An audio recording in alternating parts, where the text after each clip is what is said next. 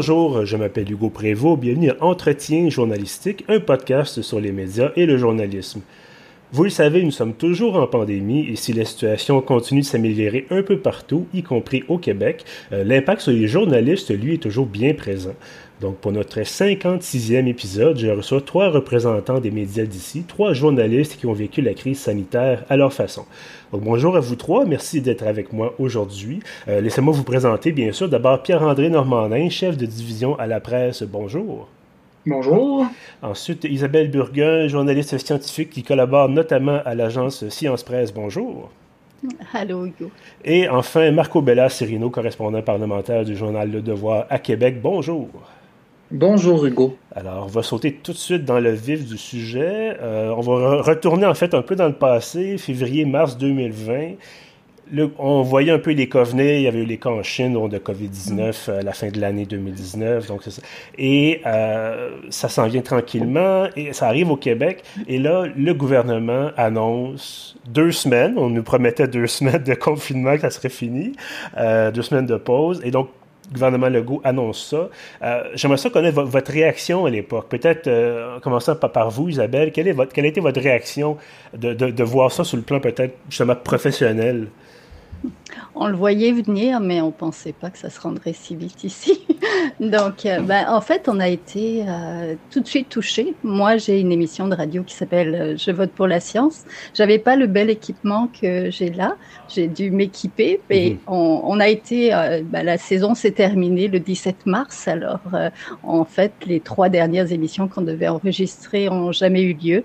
Et euh, on se posait les questions justement sur euh, comment on allait faire ça si jamais ça durait. Est-ce qu'il faudrait s'équiper? Puis la réponse, là vous la voyez, euh, oui. il faut s'équiper à la maison. Il faut devenir flexible et, et s'adapter, devenir plus technologique aussi. Donc, euh, ça a été vraiment la première. Puis après, on pourra parler de travail, de quantité de travail et de mhm. comment on couvre ça. Mais concrètement, l'émission a été suspendue, puis on, se posait plein de questions. On était dans, euh, rentré dans le monde de l'incertitude. Voilà. Et Pierre-André toujours... Oui, ben, en fait, euh, je, pour moi, ça a été comme voir venir un accident au ralenti, puis à un moment donné, ça a frappé. Euh, parce qu'à l'époque, en, fait, en janvier 2020, euh, j'étais chef de division à, l'international. Donc, euh, les premières dépêches sur les cas en Chine, je les ai vues arriver. Et si ma mémoire est bonne, je pense que j'ai commencé à faire des graphiques sur les cas le 20 ou 21 janvier 2020. Mm-hmm.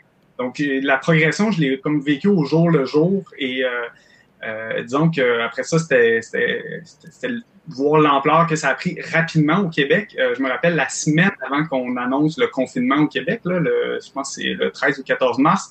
Nous, on, à la presse, on était déjà en mode bon ben là, euh, ça, ça se peut que ça nous frappe et donc il faut qu'on soit prêt à, à faire le, virage télétravail. Je pense que dans les deux jours qui ont, qui ont précédé la, le, le, début du télétravail, on, on mettait à jour tous nos logiciels et euh, on mettait des ceintures et des bretelles sur nos ordinateurs pour être prêt à faire le, déménagement. Mhm. Et comme de fait, euh, du jour au lendemain, on, était prêt, mais ça, on l'avait vu venir, mais en même temps, ça, a frappé vraiment vite. On était à la dernière seconde avant de, de se faire submerger. Et finalement, Marco? Oui, mais moi, je revenais euh, d'un voyage en Europe, en Allemagne, puis donc, euh, je suis rentré, puis je suis allé couvrir euh, le budget, donc le discours, puis le dépôt du budget dans le huis clos au Centre des congrès de Québec. Puis c'était le, on était des centaines de personnes, voire des milliers de personnes réunies. puis je notais certaines différences avec les exercices précédents, notamment il y avait un buffet, mais on nous euh, servait le repas. Euh, le ministre des Finances euh, ne donnait pas de poignée de main. il y avait certains indices avant-coureurs. Puis, par la suite, quelqu'un au cabinet du premier ministre m'avait dit qu'il y avait certaines personnes qui étaient inconfortables à ce que je participe à des mails de presse parce qu'ils mhm. savaient que je, revenais, je rentrais de voyage. je m'expliquais mal pourquoi. Puis le lendemain, euh, le premier ministre avait annoncé la mise sur pause euh, de l'économie, euh, de, la, société québécoise.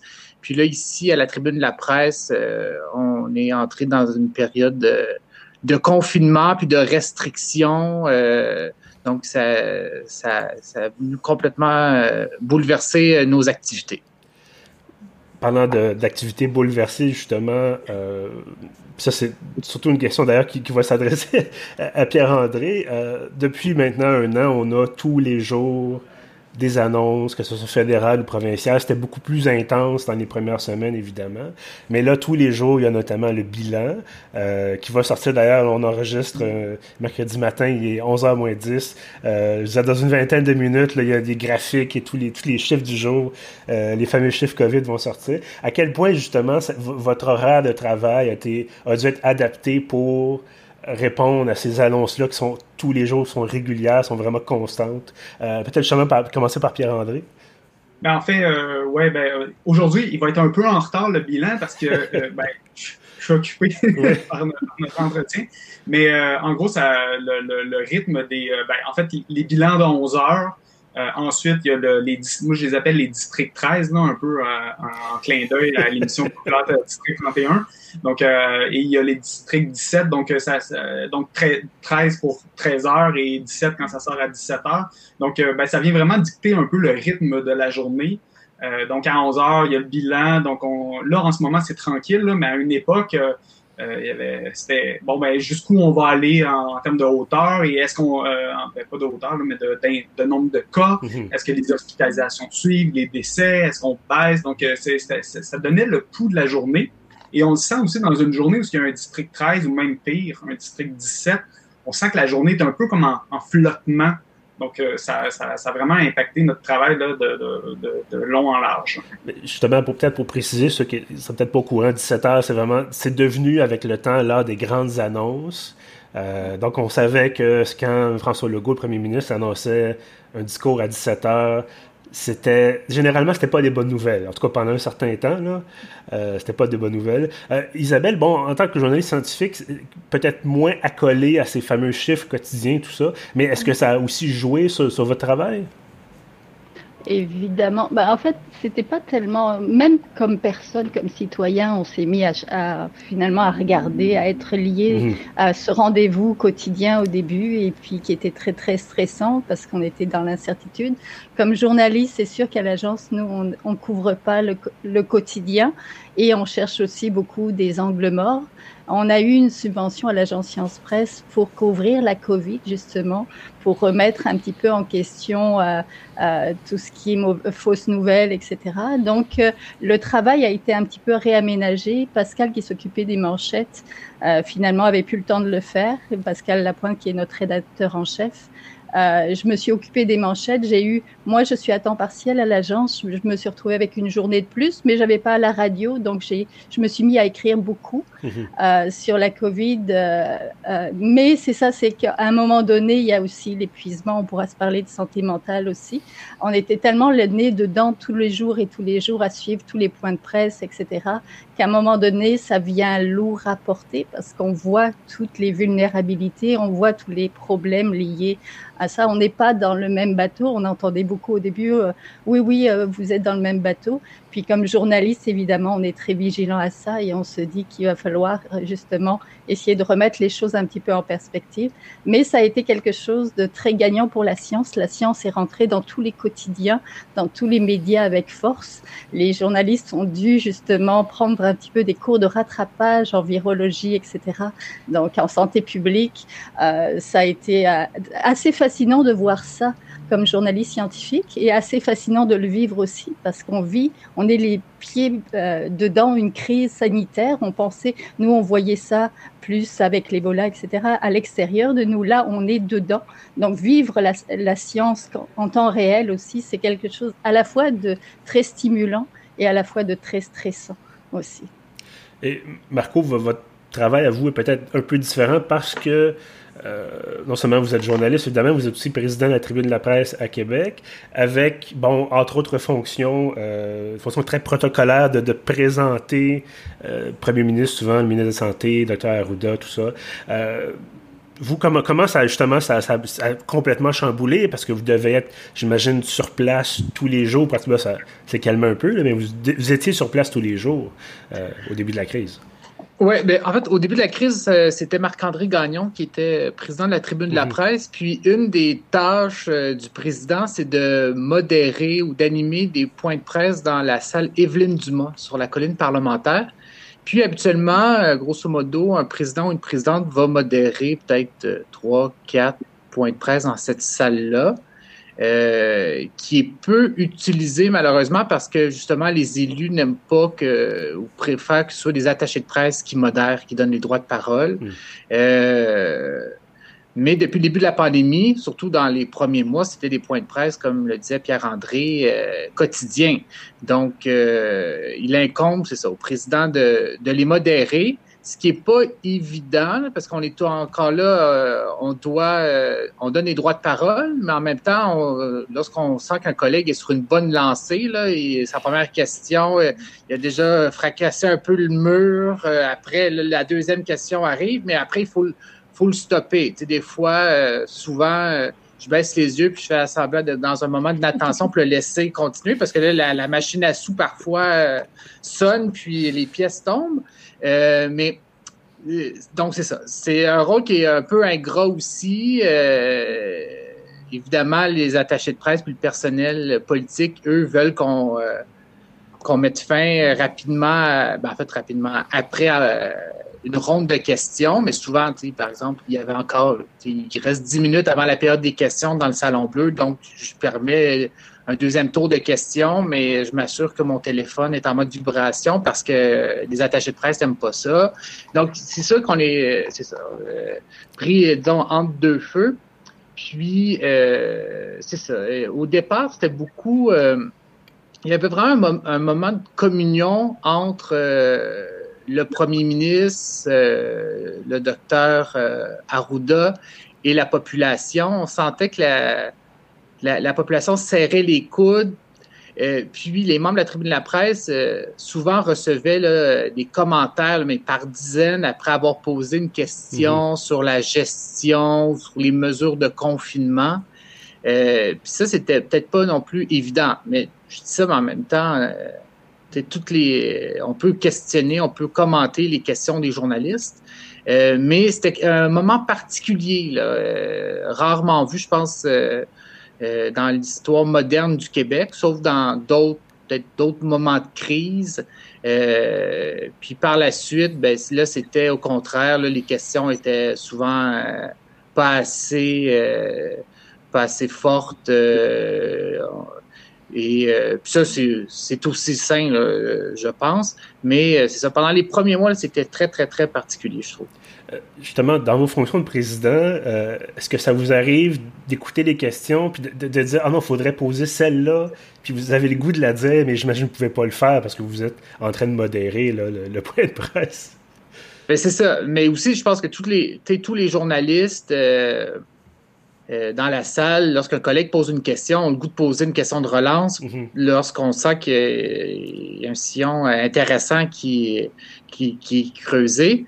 Euh, parfois, je le fais lorsque c'est des précisions, mais je veux pas non plus prendre du temps euh, inutilement. Mais si, par exemple, un journaliste euh, va poser une question à Dr Arruda, puis c'est le ministre de la Santé qui répond, puis on voit que, disons, certaines motivations politiques à ce que ce soit juste le ministre de la Santé qui répond alors c'est une question de santé publique, euh, souvent, je vais euh, faire des signes aux journalistes que je vais lui laisser, je vais pas l'interrompre, qui renvoie sa question à Dr Arruda. C'est arrivé notamment hier euh, sur la question de la preuve vaccinale.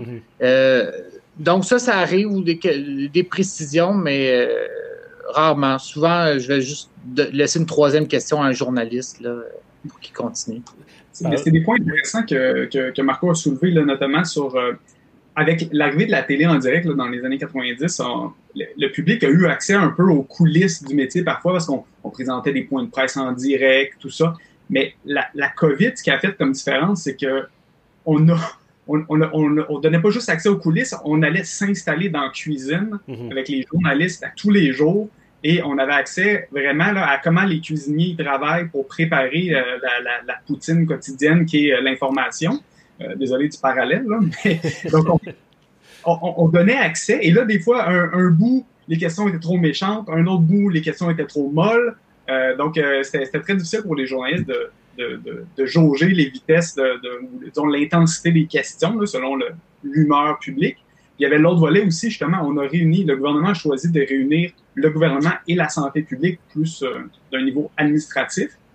Et ça, ça soulève vraiment des, euh, des, enjeux. Là. Des fois, les questions, les journalistes ont des questions purement euh, euh, comment, mécaniques, là, comment ça fonctionne, la santé mm-hmm. publique. Or, c'est la politique qui nous répond. Donc, Marco en particulier, son prédécesseur, avait vraiment un rôle difficile par moment. Je, comprends tout à fait. ben, on va rester un peu dans la, dans la même veine. peut-être en, commençant par, par Isabelle, peut-être un, un, angle un peu différent, mais à quel point est-ce que ça a été plus difficile? Parce que là, bon, les mails de presse ont disparu. Euh, on dit, bon, pour la santé, pour respecter les, mesures de distanciation, tout ça, on, fait des événements en virtuel. Euh, puis je vais avoir une question peut-être pour, pour, pour, vous, Marco, sur les fameux, euh, fameuses publications Facebook du premier ministre. mais donc, je commencer par Isabelle de voir à quel point ça a été plus difficile pour vous d'aller chercher des informations pour vos, vos, textes, par exemple, ou est-ce qu'au contraire, la santé publique, les scientifiques ont dit voici, voici tout ce qu'on a, on, est content de faire affaire avec vous, on est content de vous donner l'information parce qu'il faut que ça soit transmis? C'est une belle question. en fait, ça s'est passé différemment à la radio parce que l'émission a repris au mois de septembre mm-hmm.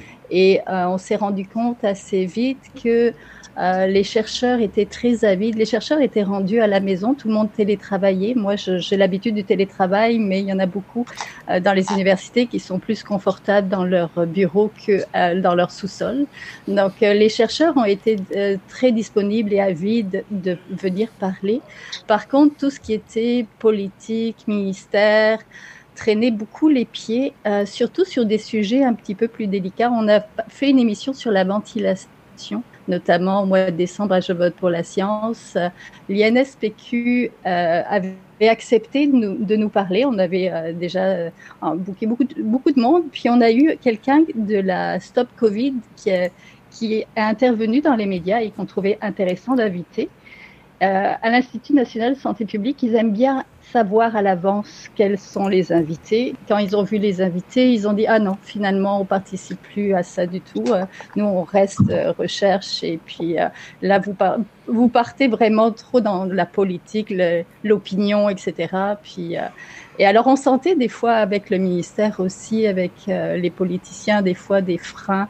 C'est devenu c'était déjà avant la Covid aussi très administratif. Il fallait soumettre les questions, il fallait vraiment. Euh, on n'avait pas des réponses immédiates. Des fois, ça traînait en longueur. À, l'agence Science Presse, comme on n'est pas un quotidien, ça nous dérange pas beaucoup. Moi, attendre une semaine ou deux, là, ça me dérange vraiment, vraiment pas. Donc, euh, si le sujet est bon, je vais continuer avec le même sujet. À la radio, on est un peu plus pressé, malheureusement, donc ça nous oblige à tourner et à inviter quelqu'un d'autre aussi. Mais euh, c'est ça. Donc, on a senti qu'il y avait une petite méfiance de la part des ministères euh, sur les sujets ou de la manière dont on voulait les aborder. Donc, et on a senti aussi justement que les points de presse cette fameuse cuisine où tout le monde était invité. Les gens lisaient, les gens réagissaient. Il y a eu énormément de gens qui ont manifesté des commentaires, des opinions, euh, des théories du complot qui sont mêlées, etc. Et les politiciens les lisent aussi. Donc, euh, et les scientifiques les lisent aussi. Donc, des fois, des gens qui voudraient participer à une émission, qui voudraient dire leur point de vue, communiquer leur point de vue, finalement reculent face justement à toutes ces réactions qu'ils voient euh, de la part du public, de la part des politiciens. Donc, et n'oubliez pas, dans les universités, il y a des subventions. Hein. donc, mhm. euh, les chercheurs veulent continuer à recevoir de l'argent public pour continuer à faire de la recherche aussi. Donc, il y a beaucoup, beaucoup de craintes aussi par rapport à ça. Euh, Pierre-André, je ne sais pas si vous voulez poursuivre. Oui, ben, en, fait, c'est effectivement la pression était vraiment élevée sur pas mal tous les intervenants. Euh, puis euh, ça, comme je disais tout à l'heure, c'était à, vitesse variable ou à pression variable. Donc, euh, quand ça allait bien, quand l'humeur publique était positive, on tolérait moins les questions cinglantes ou plutôt mhm. acérées. Et à l'inverse, quand ça commençait à aller moins bien, ben là, les journalistes étaient trop mous, étaient trop complaisants. Donc, c'était, on était pas, pas mal entre l'arbre et l'écorce tout le temps. Euh, on est habitué, mais là, disons que ça, il y avait un effet, euh, tous les yeux étaient rivés vers, euh, ben, c'est pas pour rien que j'ai surnommé ça District 13, là, ou en a plusieurs ont surnommé ça District 13, là, ça, rappelait la communion des, émissions de, début de soirée, là, mais ça avait lieu à 13 heures à l'époque, ce qui est un peu particulier. Mais est-ce que justement, ça, est-ce que vous aviez plus l'occasion, bon, de dire, j'ai besoin d'avoir telle information, j'appelle le ministère ou j'écris un courriel, puis rapidement on me répond, ou plutôt c'est justement peut-être comme Isabelle l'a mentionné, ça peut traîner un peu les pieds, on ne veut pas trop donner d'informations, ou on dit bon ben ça a été mentionné en point de presse par exemple, puis ça complète le peu de défauts qu'on a finalement. Ben, je me rappelle qu'au début, on mettait énormément de pression pour avoir des informations en données ouvertes, là, donc mhm. que, les cas soient rendus publics très rapidement, que les décès. Ben, c'est juste qu'au début, on s'intéressait juste aux cas et aux décès. Là, à un moment, on s'est dit, ben là, il faudrait avoir aussi des hospitalisations. Là, ah, oups, euh, est-ce qu'on peut les avoir par région? Donc là, on s'est mis à, avoir, à décliner. Donc, euh, il y a eu énormément de pression. Je ne sais pas si vous vous rappelez, je pense que c'est en juin euh, ou début juillet 2020. On a voulu au gouvernement cesser la diffusion quotidienne des données en disant, bah, c'est mhm. pratiquement terminé, il n'y en a plus. Puis là, il y a eu une levée de bouclier. Et j'en ai un peu fait partie parce qu'en en fait, euh, c'était nous permettre de donner le pouls de la pandémie, là, mhm. de dire est-ce qu'effectivement, oui, euh, ça, s'est calmé en ce moment, mais ça nous prend des informations pour savoir quand est-ce que ça va repartir. Euh, si vous nous donnez juste des informations une fois de temps en temps, puis on, on, va comme s'engourdir, on n'aura pas l'impression que effectivement ça continue. Donc, ça, au début, euh, ça, a pris du temps, mais quand euh, je dirais qu'à la fin de l'été 2020, euh, on a senti qu'il y a eu une prise de conscience qui a été faite sur l'importance de, communiquer les données. Et depuis ce temps-là, honnêtement, on a demandé quelques ajustements, quelques données supplémentaires, mais on l'a vu par exemple quand la vaccination est entrée, les chiffres de vaccination, on n'a pas, eu à, on pas eu à se faire prier là, pour obtenir les données. Là, là maintenant, on, on en demande des plus pointus, puis on nous les donne assez rapidement, je dirais. Je pense qu'ils avaient voulu intervenir. Oui, il y a eu un petit raté pour les variants, parce qu'il y a eu ce même recul aussi, la même chose. À un moment donné, ils donnaient beaucoup de chiffres. Moi, j'étais en train de faire un, article justement sur les variants et moteurs de la seconde vague au Québec.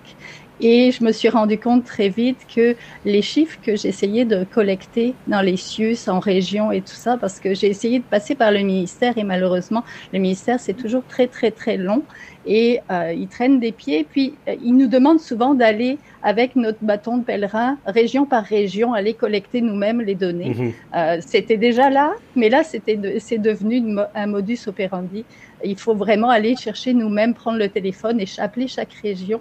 Ce qui était intéressant là-dedans, c'est que les chiffres, plus on, s'éloignait de Montréal et de la zone chaude, plus c'était facile d'avoir les chiffres, ce qui est très compréhensible.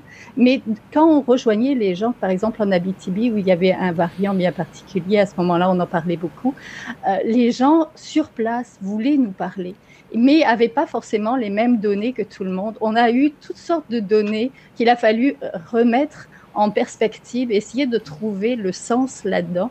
Et euh, ce qui nous a poussé aussi à nous intéresser, ben moi, ce qui me pousse à m'intéresser au journalisme de données depuis là, parce que il faut comprendre tous ces chiffres-là, les remettre en perspective et essayer justement de pouvoir amener la véritable information euh, uniformisée, standardisée de tout le monde. Et c'est très difficile de l'obtenir, mmh. même en données ouvertes. Marco, j'aimerais vous entendre. Puis bon, évidemment, vous autres invités, sentez-vous bien sûr très à l'aise d'intervenir aussi. Euh, la, fameuse question de, des déclarations ministérielles. Parce que bon, je, l'ai mentionné tout à l'heure, je me rappelle le cas, je pense que c'était le masque dans les parcs. Et là, on, on a un point de presse on mentionne pas le masque dans les parcs et à la fin du point de presse, il y a un communiqué disant il faut le porter pour telle telle situation. Euh, le lendemain, on a une déclaration en point de presse en disant oui, oui, voici les précisions. Puis le surlendemain, le premier ministre faisait marche arrière sur Facebook. À quel point pour vous est-ce que c'est ça a été compliqué, c'est compliqué de garder le fil parce que là, il y a les points de presse, les communiqués, les publications Facebook, les tweets, euh, évidemment les directs à la télé, il y a, tout ça. Est-ce que, est-ce que vous vous arrachez les choses en disant, au lieu d'avoir trois ou quatre sources d'informations, il y en a 75 au secours? Euh, oui, effectivement, mais en fait, ça, ça a été. Euh, comme président de la tribune, je suis en, disons, en discussion, en échange constant avec le cabinet du premier ministre. Puis sur cette question-là, en fait, ce qui est choquant, c'est que euh, les journalistes amorcent le point de presse en ayant souvent aucune indication de ce qui va être annoncé. Mhm. Donc, ils doivent préparer euh, leurs questions souvent euh, durant l'allocution du premier ministre ou du ministre de la Santé. Puis là, ce qui était encore plus embêtant, dans, puis c'est pas arrivé seulement une fois, c'est que durant son point de presse, le premier ministre annonce une série de mesures et euh, deux heures après, dans son communiqué, il y a d'autres mesures qui, qui figurent dont les journalistes n'ont pas pu parler ou, mhm. euh, durant le point de presse parce qu'ils n'étaient pas au courant. Euh, puis là, ça pose un certain nombre de questions. Puis le, cabinet du premier ministre va se défendre en disant, mais nous, on voulait, on veut, euh, on veut pas tirer dans toutes les directions, on veut que notre message soit clair, donc on on veut pas l'embrouiller en mettant trop d'éléments dedans. Euh, ce qui est justifiable, mais en même temps, donnez-nous le communiqué avant, mhm. puis on va pouvoir nous déterminer ce qui est important, puis les, précisions qui, sont nécessaires euh, d'apporter. Euh, effectivement, mais depuis plusieurs années, les, les politiciens court-circuitent ou contournent les journalistes en s'adressant directement à la population par le biais des réseaux sociaux. Euh, ça, c'est pas nouveau. Euh, c'est fait avec, disons, euh, plus d'insistance depuis le début de la pandémie. le premier ministre Legault est notamment beaucoup plus présent sur les réseaux sociaux que ses prédécesseurs. puis il interagit directement avec la population. puis évidemment, c'est un problème pour nous. En fait, pas qu'il s'exprime directement, mais euh, c'est un problème dans la mesure où les rendez-vous avec le premier ministre ont beau être longs, puis fréquents, il n'en reste pas moins que ce sont des rendez-vous euh, avec des décideurs politiques qui euh, sont rares dans la mesure où on peut juste parler à lui. Mhm. Euh, on peut difficilement parler à d'autres membres du gouvernement, à moins que l'équipe du premier ministre décide de nous les envoyer dans des salles de, con, de conférences de presse. Euh, depuis le début de la pandémie, euh, ici, euh, les législateurs sont très peu nombreux. Donc, c'est pas tous les ministres qui sont en chambre constamment. Puis aussi, c'est que les règles, on peut faire des mêlées de presse, des impromptus de presse, mais disons que les règles sanitaires sont assez importantes. Donc, il n'y a pas de mêlée de presse comme il y en avait auparavant. Puis les ministres ne s'arrêtent pas nécessairement. Donc, les, tout le message est concentré au bureau du premier ministre. Puis ça, ça pose un certain nombre d'enjeux. Parce que mhm. si le premier ministre ne répond pas à ta question, mais il n'y a pas nécessairement quelqu'un d'autre qui est prêt à y répondre plus tard dans un scrum à l'entrée ou à la sortie du salon bleu. Je comprends tout à fait. Oui. C'était une des difficultés, euh, justement. Ben, l'épisode des masques dans les parcs, ça, a été une belle illustration. Je pense que ça a été peut-être le, plus important, mais c'est effectivement arrivé à quelques reprises supplémentaires. Euh, mais celui-là, c'était majeur parce que dans le fond, on annonçait un changement important dans la vie des gens. Mhm. Ils allaient probablement devoir porter le masque dans les parcs, ce qui était comme un des derniers espaces où on n'avait pas besoin de masque. Et euh, ben, ça n'a pas été annoncé du tout. En fait, euh, je me rappelle, c'est des gens sur, sur Twitter. En fait, moi, je, suivais les points de presse en direct, mais aussi sur Twitter. Et là, il y a des gens qui commencent à dire, c'est quoi cette, cette affaire du masque qui apparaît dans les règles? Et là, pendant le point de presse, alors qu'ils discutaient de, je me rappelle pas c'était quoi les nouvelles mesures qui étaient annoncées, mais il y avait des nouvelles mesures. Et là, je commence à, lire la liste des, restrictions et, ou des imposées. Et là, effectivement, on voit le, masque apparaître. Mais là, il n'y a pas été question du masque. Donc là, rapidement, j'envoyais des courriels aux journalistes qui étaient sur place. Là, excusez, peux-tu poser une question? Mais oups, leur droit de parole était passé. Mm-hmm. Euh, bref, il a jamais été, ça n'a jamais été posé la question. Et il a fallu qu'on attende, je pense, une heure après le point de presse, un communiqué pour qui venait comme confirmer effectivement là, dans les règles, il y a le port du masque dans les, parcs. Les règles n'étaient pas claires. Euh, encore hier, par exemple, c'est arrivé, euh, pour euh, hier, ça a été, on a annoncé dans le fond que la fin de la zone orange, pour tout le monde passe au jaune ou au vert. Mais la façon que ça a été présenté en début de point de presse, c'est bon ben les régions qui sont orange vont passer au jaune, puis le, reste va être vert. Là, la, question que tout le monde se posait, c'est mais ceux qui sont jaunes présentement, est-ce qu'ils passent au vert ou ils restent jaunes? Mm-hmm. Et ça, en fait, dans le communiqué, c'était même pas précisé. Donc, euh, en fait, on listait les zones oranges qui passaient aux jaunes, mais il y avait comme un flou. Donc, euh, des fois, avoir le communiqué une heure après la point de presse fait en sorte que ben, ben, n'y a pas de journaliste qui a posé la question. Il y avait un flou, un flottement. Mhm. Euh, écoutez, je, sais que le temps file. Euh, je sais que vous êtes déjà occupé. J'aurais beaucoup, beaucoup d'autres questions à vous poser. dernière peut-être pour vous. Comment ça va? Parce que je euh, ça fait un an qu'on est là-dedans. Ça fait un an qu'au début, bon, c'était probablement pire au début, mais ça fait un an qu'on rapporte des, des, des, gens malades, des gens qui meurent, des, des cas de maltraitance, tout ça, euh, des restrictions. Côté santé mentale, comment ça va? Peut-être, Marco, si vous voulez commencer là-dessus. ben, bon, euh, nous, ici, ce qui est un bon côté, c'est que les mesures de confinement, on a dû, oui, travailler euh, à la maison, faire du télétravail, mais somme toute, le, Parlement a continué euh, ses activités, puis on était euh, présent physiquement sur place. Donc, on n'a pas dû s'enfermer dans notre sous-sol pendant six mois, un an, un an et demi. donc, on a continué de côtoyer nos collègues à distance, puis de voir un certain nombre d'élus. Euh, donc, on, on, a été chanceux. Puis là, je pense que notre le, défi ici des correspondants parlementaires, c'est euh, de faire en sorte qu'après la pandémie, on revienne à des règles euh, de circulation des journalistes ou mhm. d'accès aux politiciens d'avant la pandémie, qui n'est pas une distance qui a été prise avec les élus en raison d'enjeux sanitaires qui demeurent après euh, le départ euh, de la COVID-19. Donc ça, euh, c'est sûr que il va falloir veiller au grain pour s'assurer qu'on ait un, accès semblable, voire plus important aux décideurs politiques qu'avant la pandémie. Puis l'autre truc, ben, c'est sûr que tout le monde était pratiquement à 100% euh, sur la couverture de la pandémie. Euh, mais c'est bien, en tout cas pour moi personnellement, parfois aussi de parler d'autres sujets.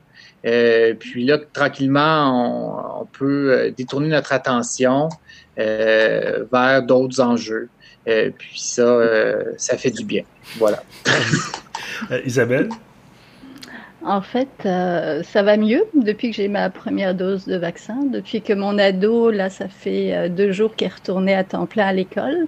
Donc, euh, quand on a un petit appartement et que notre ado travaille en Zoom ou en Teams dans la cuisine, puis j'ai dû migrer dans ma chambre, là, là je suis dans ma chambre, mhm. j'ai travaillé dans ma chambre, j'ai fait des cours à l'université dans ma chambre pour avoir une chambre fermée, une porte fermée, être plus loin parce que j'étais dans ces cours tout le temps.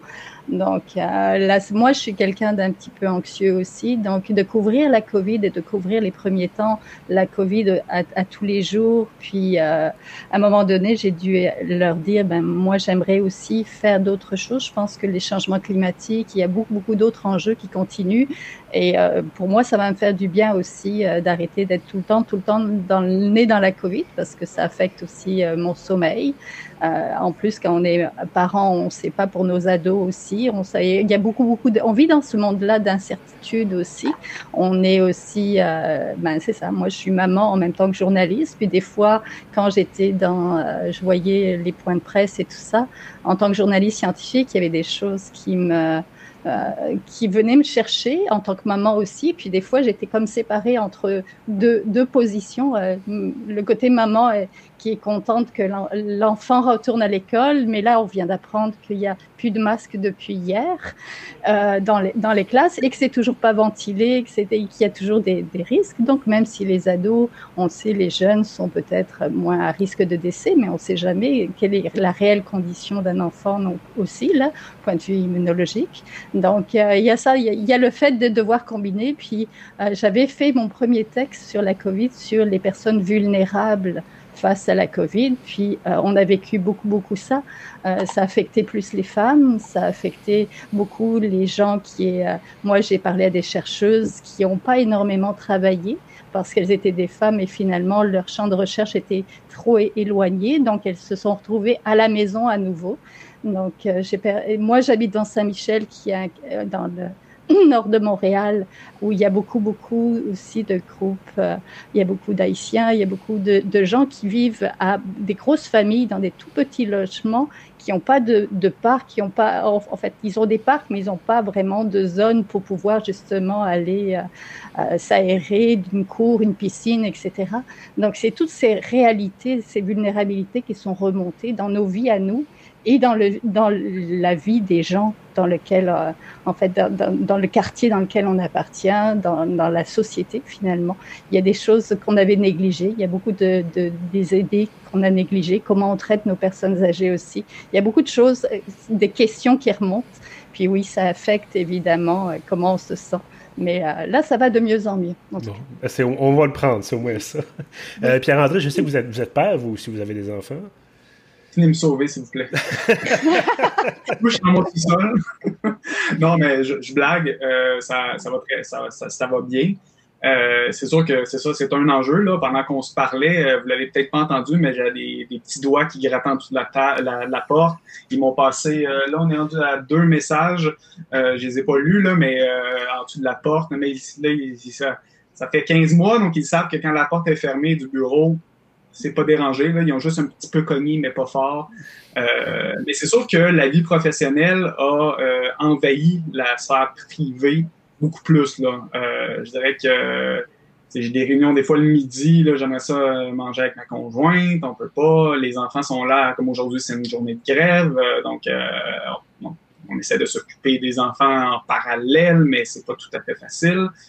Euh, puis euh, ben, c'est ça, je suis chef de division, donc euh, je, je, je, coordonne une équipe, là, puis je le vois là, que ça, ça, pèse sur certaines personnes plus que d'autres. Donc, ben, ça, c'est un, un, des trucs que j'ai trouvé bien à la presse. On, il y avait vraiment un souci de la santé mentale là, de, des, des, collègues. Là, donc, quand on voyait quelqu'un, euh, en bon québécois, qui fait l'huile, ben, on pouvait suggérer de, de, de, prendre du temps pour soi, pour se reposer. Euh, on a, moi-même, on m'a dit, ben là, euh, t'en fais beaucoup, là, euh, euh tu vas peut-être te reposer un peu. Puis, au début, on est sur l'adrénaline, on a, ah non, non, c'est beau, je peux en prendre encore, mais j'avoue que je, me suis pris une, semaine de congé à, l'improviste la l'année dernière, tu sais, puis ça a fait du bien. Là. Je m'en rendais pas compte à quel point on était rendu épuisé, puis on était, de beau être dans ton sous-sol, le stress, tu le vis, tu l'intègres. Donc, euh, ça, ça c'est quelque chose, j'étais quand même assez heureux là, que justement la, la santé mentale a été prise en compte, euh, qu'il y avait des soutiens. Euh, euh, on a été voir des collègues, j'ai été voir des collègues dans des parcs juste pour échanger à distance, mm-hmm. puis euh, avoir un contact humain. ça, ça a fait du bien. Sortir de son sous-sol, effectivement. Oui, ben, en fait, c'est bien parce que là, à Montréal, on va passer en zone jaune. On l'avait mentionné tout à l'heure. on passe en zone jaune, donc on pourra se rendre chez des gens à l'intérieur. Euh, donc, euh, un certain retour à la normale. Merci beaucoup à vous trois. Donc, Pierre-André Normandais de la presse, Marco Bella, Cyrino Dudevoir, Isabelle Burgun de l'agence Science Presse. Merci beaucoup d'avoir été là aujourd'hui avec moi. Et euh, évidemment, ceux qui nous écoutent, merci aussi d'avoir été là. Euh, bon, je vous laisse sur le, le, habituel. Si vous voulez vous abonner, on est sur Apple Podcast, sur Spotify, euh, sur Google Podcast. On est également sur Balado Québec, bien sûr, ceux qui nous hébergent. Et si vous voulez trouver tous les autres épisodes, c'est bien sûr sur pieuf.ca. Sur ça, je vous dis merci et à bientôt.